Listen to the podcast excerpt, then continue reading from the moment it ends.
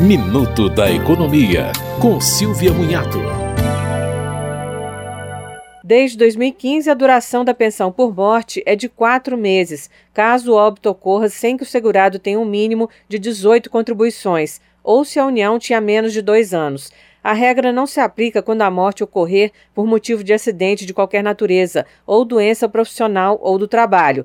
Se o segurado tem mais de 18 contribuições e mais de dois anos de união estável, existe uma tabela que define a duração do benefício de acordo com a idade do dependente.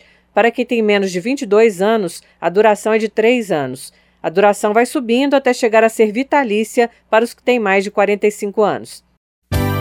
Você ouviu Minuto da Economia, com Silvia Munhato.